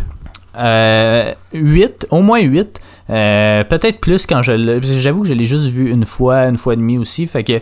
euh, mais mais c'est un film qu'il faut avoir vu. Je pense qu'il faut, il faut passer. Oui, les cœurs sensibles peuvent euh, trouver ça difficile, mais il faut il faut avoir vu ça là. Il, il- ça existe pas pour rien ça existe pas pour provoquer comme mettons Human Centipede existerait tu sais il y a vraiment une raison il y a une révolte il y a, il y a un message derrière le film qui est dur à percevoir au début quand on voit du monde manger de la marde ou euh, se faire violer des trucs comme ça mais que quand on réfléchit sur pourquoi est-ce qu'on est en train de voir ça ben on comprend vraiment comme toute une, une espèce de quasiment à la ferme des animaux, là, une espèce de, de. Pas de mise en abîme, comment on appelle ça?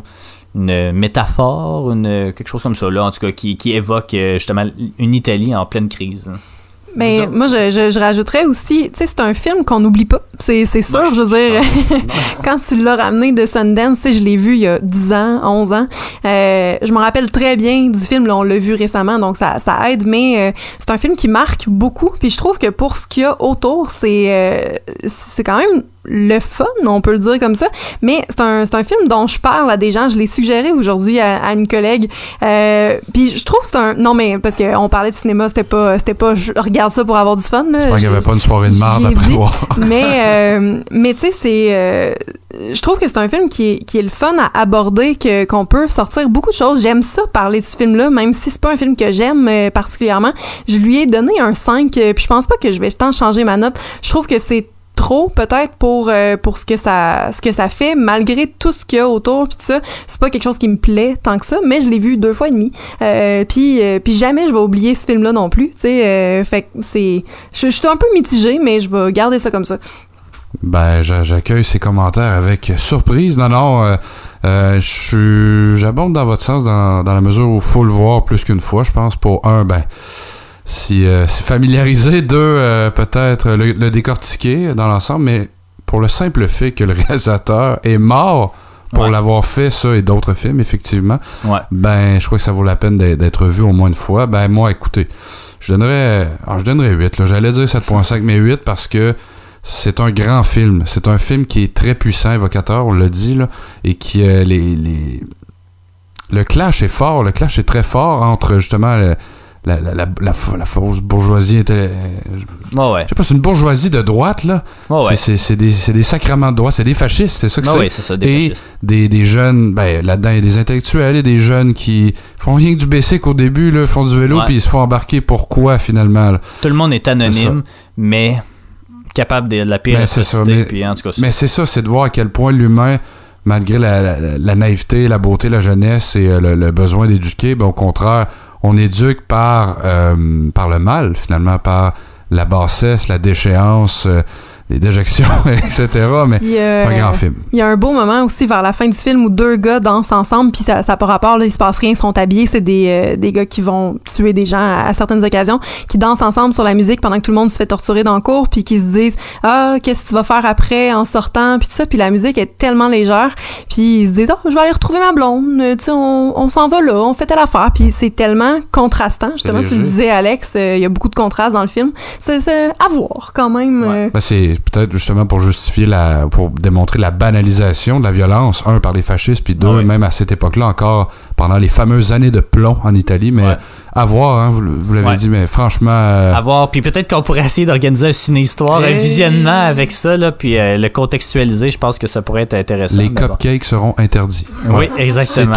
On pourrait en parler encore longtemps, mais malheureusement, on doit euh, partir en pause. Donc euh, voilà, au retour, on va parler de La Pomme la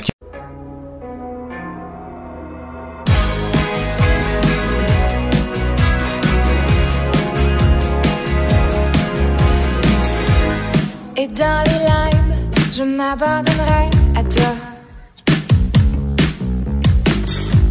Là où les salauds savent se perdre, tu me trouveras là. Et je te dirai enfin tous les mots qui t'attendaient de moi.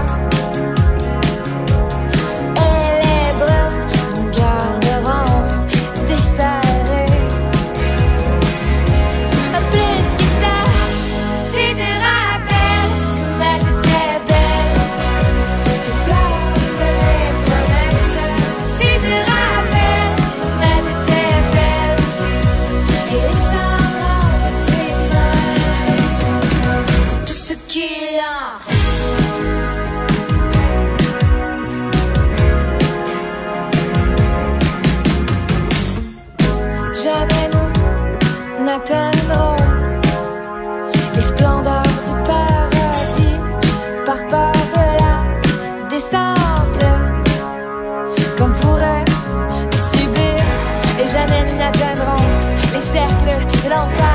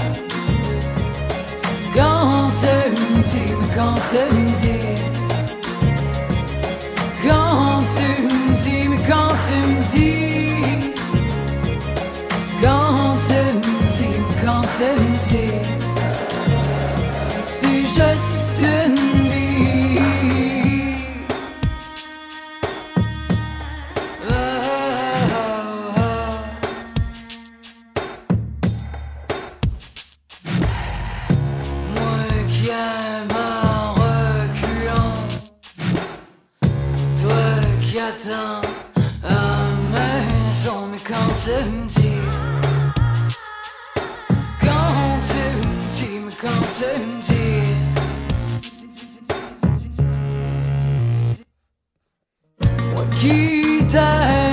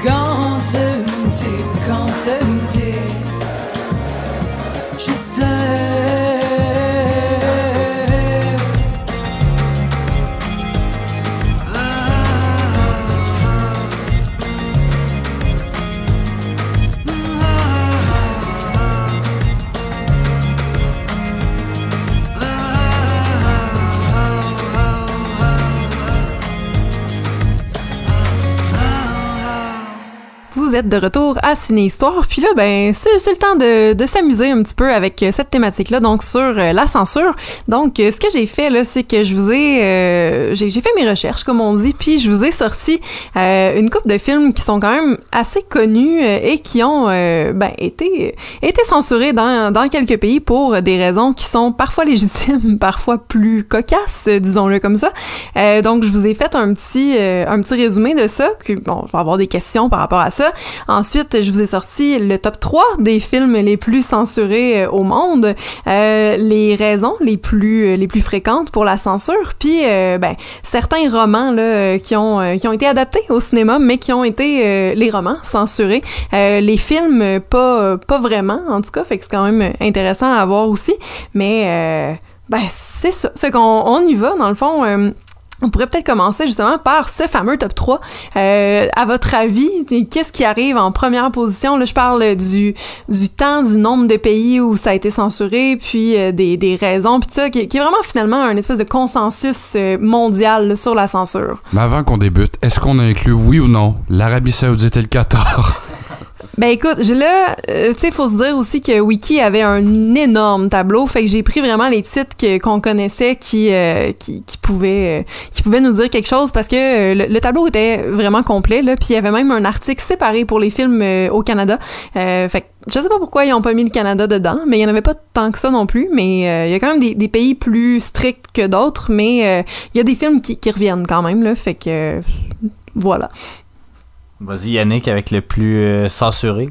Peut-être même celui dont on parle aujourd'hui. Celui de toute l'histoire, ben, ouais. Ça semble être une évidence. Ben, assez. Je sais pas. Mais, ben, au- autre le fait qu'on va par- parler de ce film, là, dont je veux pas prononcer le nom tout de suite, ben, je, je sais pas, j'aurais pensé à Psycho, peut-être d'Hitchcock, qui aurait pas été euh, permis dans certains pays parce que il y avait une douche. non, je sais pas. Ben écoute, Non, c'était euh, le rideau qui posait le problème. La raison aurait pu être bonne. Honnêtement, je l'ai pas aperçu dans mon scroll, mais euh, j'allais vite là. Fait que ça se peut qu'il soit là, mais je l'ai pas vu. Euh, donc, euh, je, je- Salaud.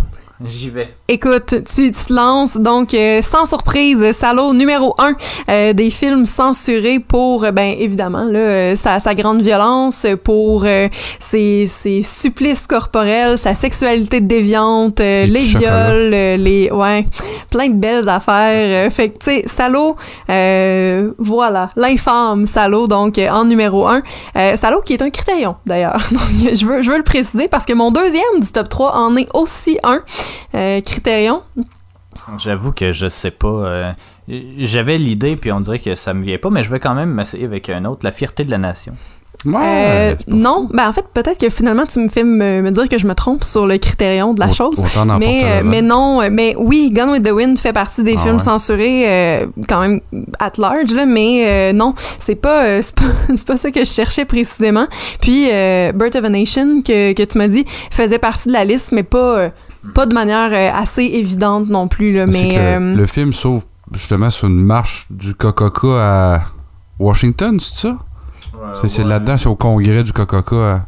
Il y a plusieurs autres scènes aussi, mais sinon, je sais pas, peut-être un film de Lars von Trier, je sais pas. Ah, un infomaniac qui a peut-être été censuré. En fait, euh, non, ben, je, vais, je vais vous couper ça tout de suite. Euh, Puis c'est un, c'est un critérium finalement, mais euh, ça, ça m'étonne, Alex, parce qu'on a parlé beaucoup de ce film-là. Puis euh, c'est un film que j'ai vraiment pas hâte de regarder. euh, qui, Piano Teacher. qui- Non, ben ça non plus. Mathusalem. Ah, ça, c'est chien, ça. ça, c'est, ça, c'est pas fin.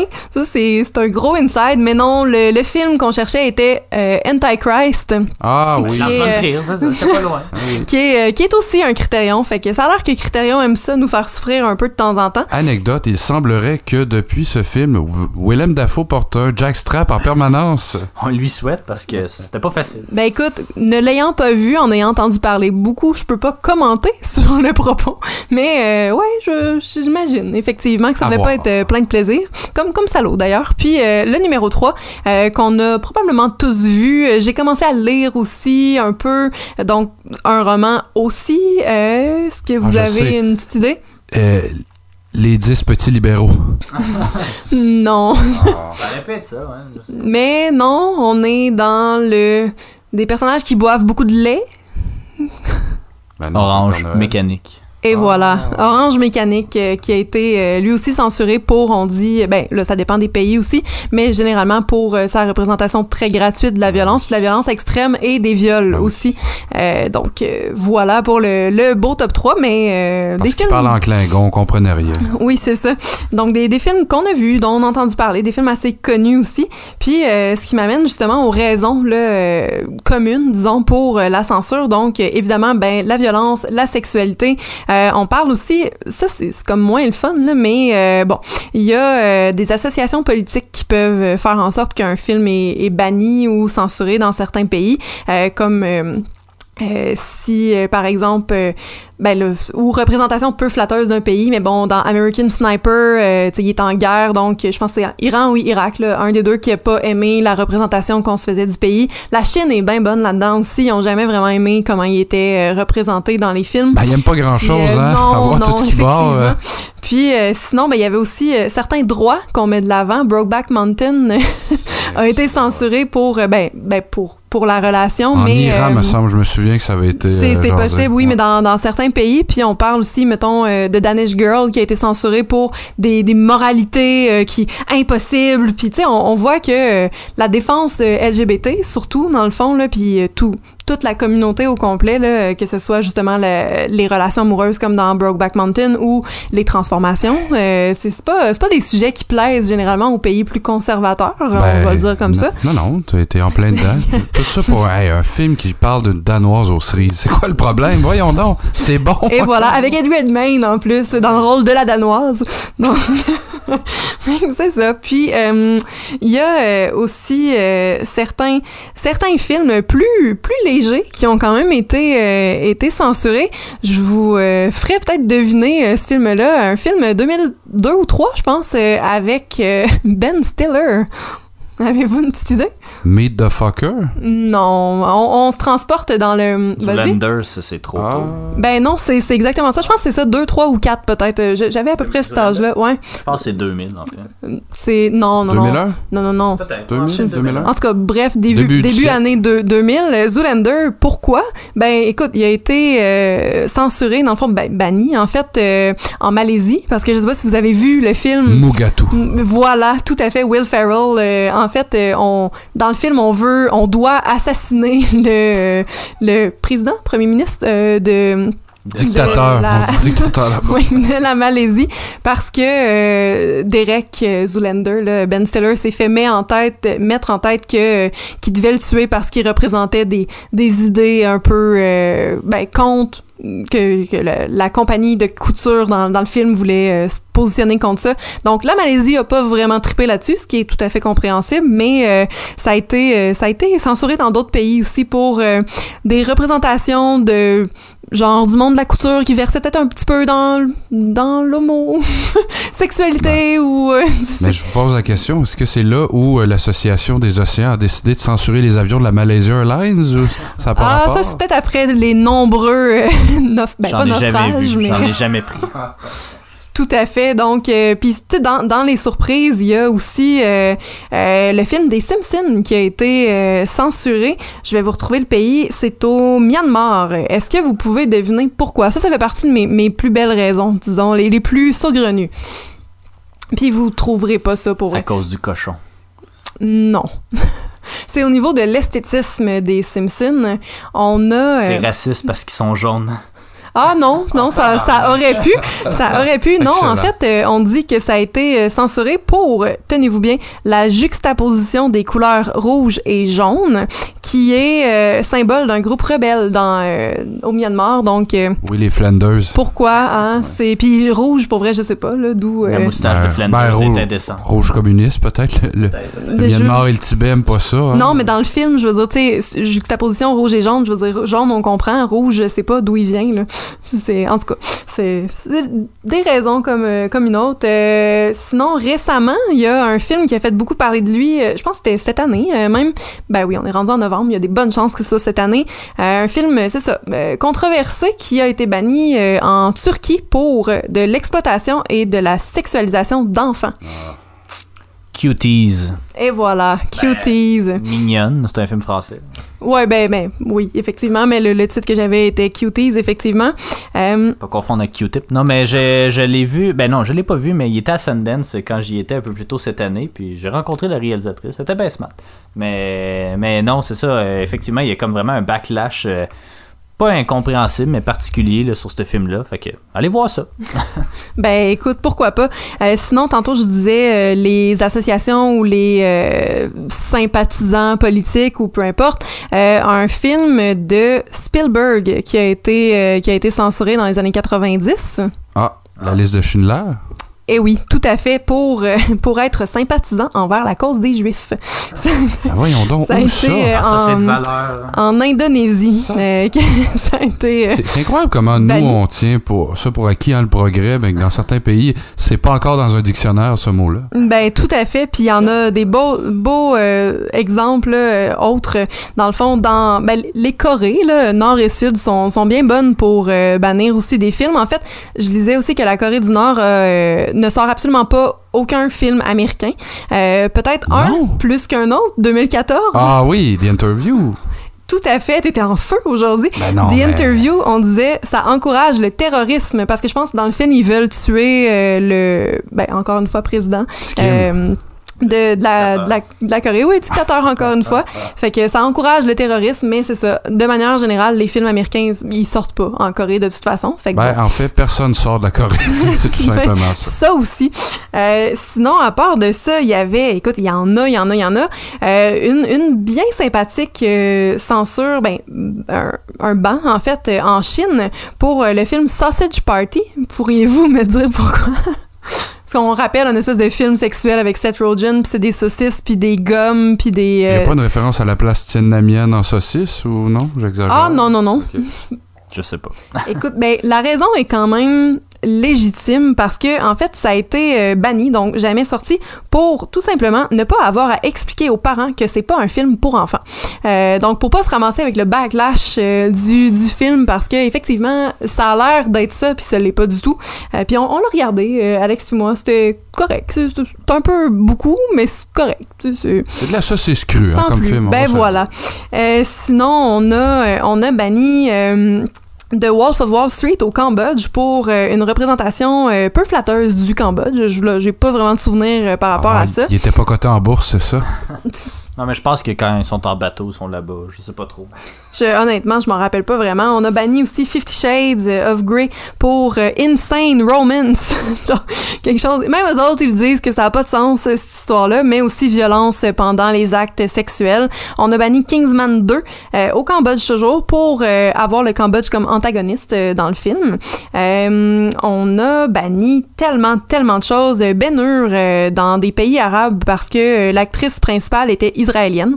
Euh, fait ça arrive. A banni The Great Dictator, euh, évidemment, parce que ça rit des dictatures. Tu sais, c'est quand même bizarre comme, comme raison, mais euh, c'est arrivé. Euh, Il y avait, bon, euh, Human Centipede 2, euh, The Texas Chainsaw Massacre, qui fait quand même partie du top, euh, tu sais, assez fréquent. Euh, Tomb Raider 2, euh, peu flatteur pour euh, la Chine. Euh, Ah, je pensais sinon... que t'allais répondre pour les femmes. Ah non, non, c'est pas rendu là. Euh, Deadpool pour du contenu explicite, Le Corbeau en France, euh, parce que euh, le support financier était en partie nazi. Euh, donc, euh, c'est ça. On, on voulait pas de, ce film-là. Euh, Antichrist, on l'a nommé. Les temps modernes. Euh, Zoolander, quand même spécial. Euh, Clockwork, euh, il y avait aussi Goldfinger en Israël, euh, parce que un des acteurs avait un passé nazi. Donc, euh, hein, pourquoi pas? Fait y, il y en a, pour vrai, il y en a vraiment plein comme ça. Euh, un autre, euh, je crois, Criterion, qu'on a failli regarder euh, il y a pas longtemps. Là, je me rappelle même pas de la, de la thématique. Mais euh, en fait, on avait le choix entre... je cherche de l'aide. on avait le choix entre ce film-là puis un autre. Puis finalement, Yannick euh, a tranché Les raisins sur de la euh, colère. qu'on allait regarder Les raisins de la colère. Euh, L'autre était Le tambour. Euh, puis Le tambour, ben, Yannick l'a jamais vu, mais euh, c'est en fait un, un enfant qui euh, veut arrêter de grandir. Donc, euh, il grandit pas, mais il devient quand même un homme. Puis euh, on dit il y a quand même de la sexualité enfantine, pornographie juvénile style dans, dans le tambour. Euh, C'est un film que j'ai vu euh, au cégep en cinéma à 17 ans. C'est un film moins, moins le fun, mais euh, Roulement ça de partie. tambour, ça, tu m'apprends. Fait que, euh, fait que voilà, puis euh, rapidement, ben, tu sais, dans, dans ceux qui ont été bannis aussi, il y a 2012 pour ces représentations de la fin du monde, puis tout ça. Bon, Fifty Shades, je l'ai nommé, Clockwork, Da Vinci Code aussi pour parce que c'est c'est pas on joue avec la religion, ils aiment pas bien ben ça qu'on qu'on aille fouiller là-dedans. Ça jouait Fait pas que, euh, euh, au cinéma du Vatican, non? C'est pas. ah, je, je penserais pas qu'on se rende là. Life of Brian aussi, euh, décadence euh, pour la, la violence et tout ça. Donc euh, voilà. Puis euh, quelques romans Great, Gatsby, Great Gatsby, To Kill a Mockingbird, Color Purple, Lord of the Flies, 1984, Of Mice and Men, Gone with the Wind, Lord of the Rings, malheureusement, euh, Clockwork Orange, Sophie's Choice, Harry Potter, puis The Perks of Being a Donc, euh, ce qui empêche pas de faire des films, mais euh, ça existe. Mais là, j'ai l'impression que tu as nommé plus de films censurés que dans certains pays. Il y a même d'acteurs pour jouer des films. C'est, c'est franchement euh, Ça étonnant. enlève de la job au doubleur. Ben hein, oui. cette, va- cette valeur. Mais merci beaucoup, Jade, pour ce tour d'horizon-là. Oui, fort va- intéressant. Ben oui, on, on part en musique, puis après ça, on parle de notre fameux euh, film Salaud.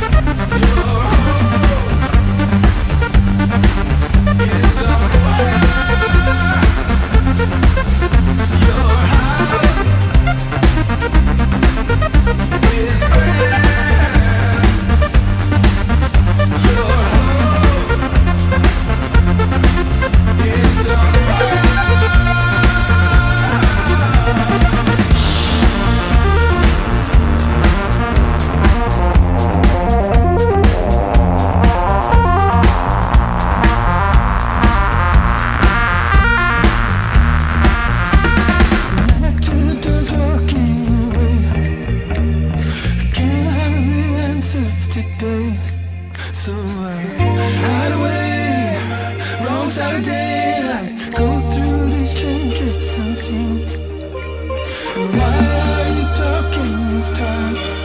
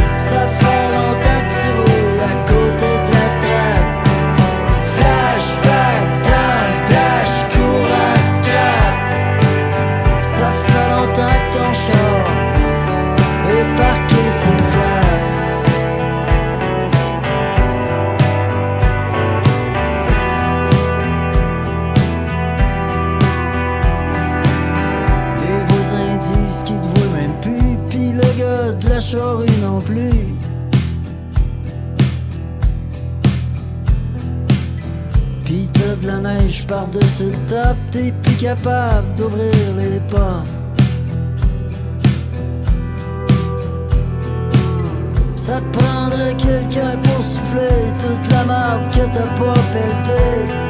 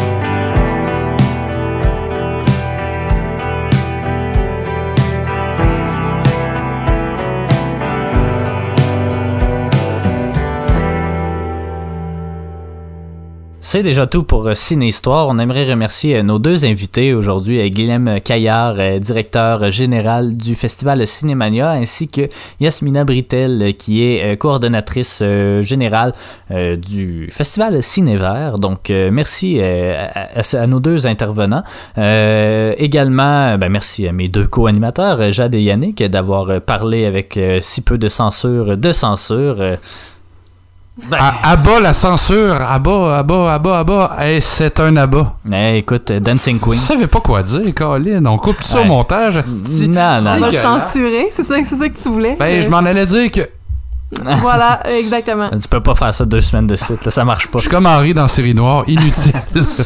Donc, euh, on sait pas trop si on va revenir pour la semaine prochaine. Euh, si oui, on va parler du hockey. Sinon, on va se revoir euh, après le confinement, donc euh, sûrement quelque part en janvier, on sait pas trop. là. Mon petit doigt me dit qu'on on va s'arranger.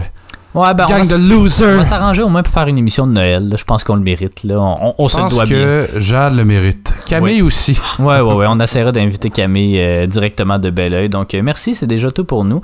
Donc, euh, voilà, on se retrouve à un moment donné. Bon confinement.